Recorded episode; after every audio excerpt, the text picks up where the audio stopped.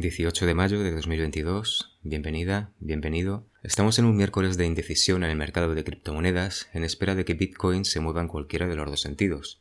Acompáñame para descubrir cuál es el sentimiento de los criptotuiteros. Vamos con el primero del día. Si existe un acuerdo mayoritario en el mundo cripto, se parece mucho a lo tuiteado por Bloodgood. Bitcoin no tiene un CEO, una ruta o un consejo que pueda estropear las cosas. El código de Bitcoin es pura perfección. Y esto no es más que una sentencia, diría que inmutable, reafirmando la fortaleza y solidez de Bitcoin frente a las alts, como por ejemplo Luna.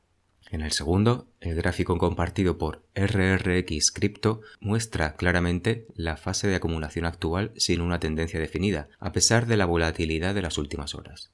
Situación en la que un gran trader como él se mantiene a la espera de un movimiento claro antes de precipitar una decisión errada.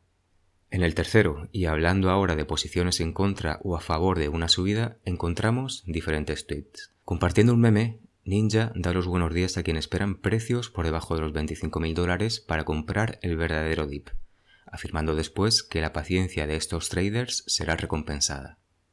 En el cuarto, y de manera contraria, aunque apelando también a la paciencia, Mando CT ha escrito que la emoción al mercado volverá, apoyándose, además, en una serie de tweets donde se muestra realmente convencido de que el bottom ya ha sido alcanzado.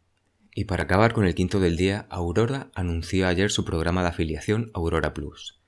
Pienso que este es uno de los ecosistemas más infravalorados, pero quedará mucho que hablar en los próximos meses.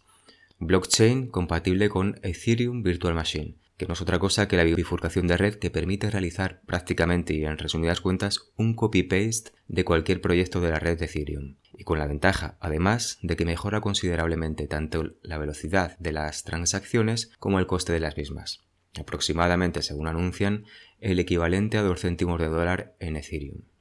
Como puedes ver, en estos momentos de lateralización, las opiniones sobre subidas o bajadas se despliegan prácticamente en la misma proporción en el timeline. Lo mejor, como siempre, será valorar todos los argumentos y tomar nuestras propias decisiones. Sin más, nos vemos mañana. Cuídate mucho, Cooper.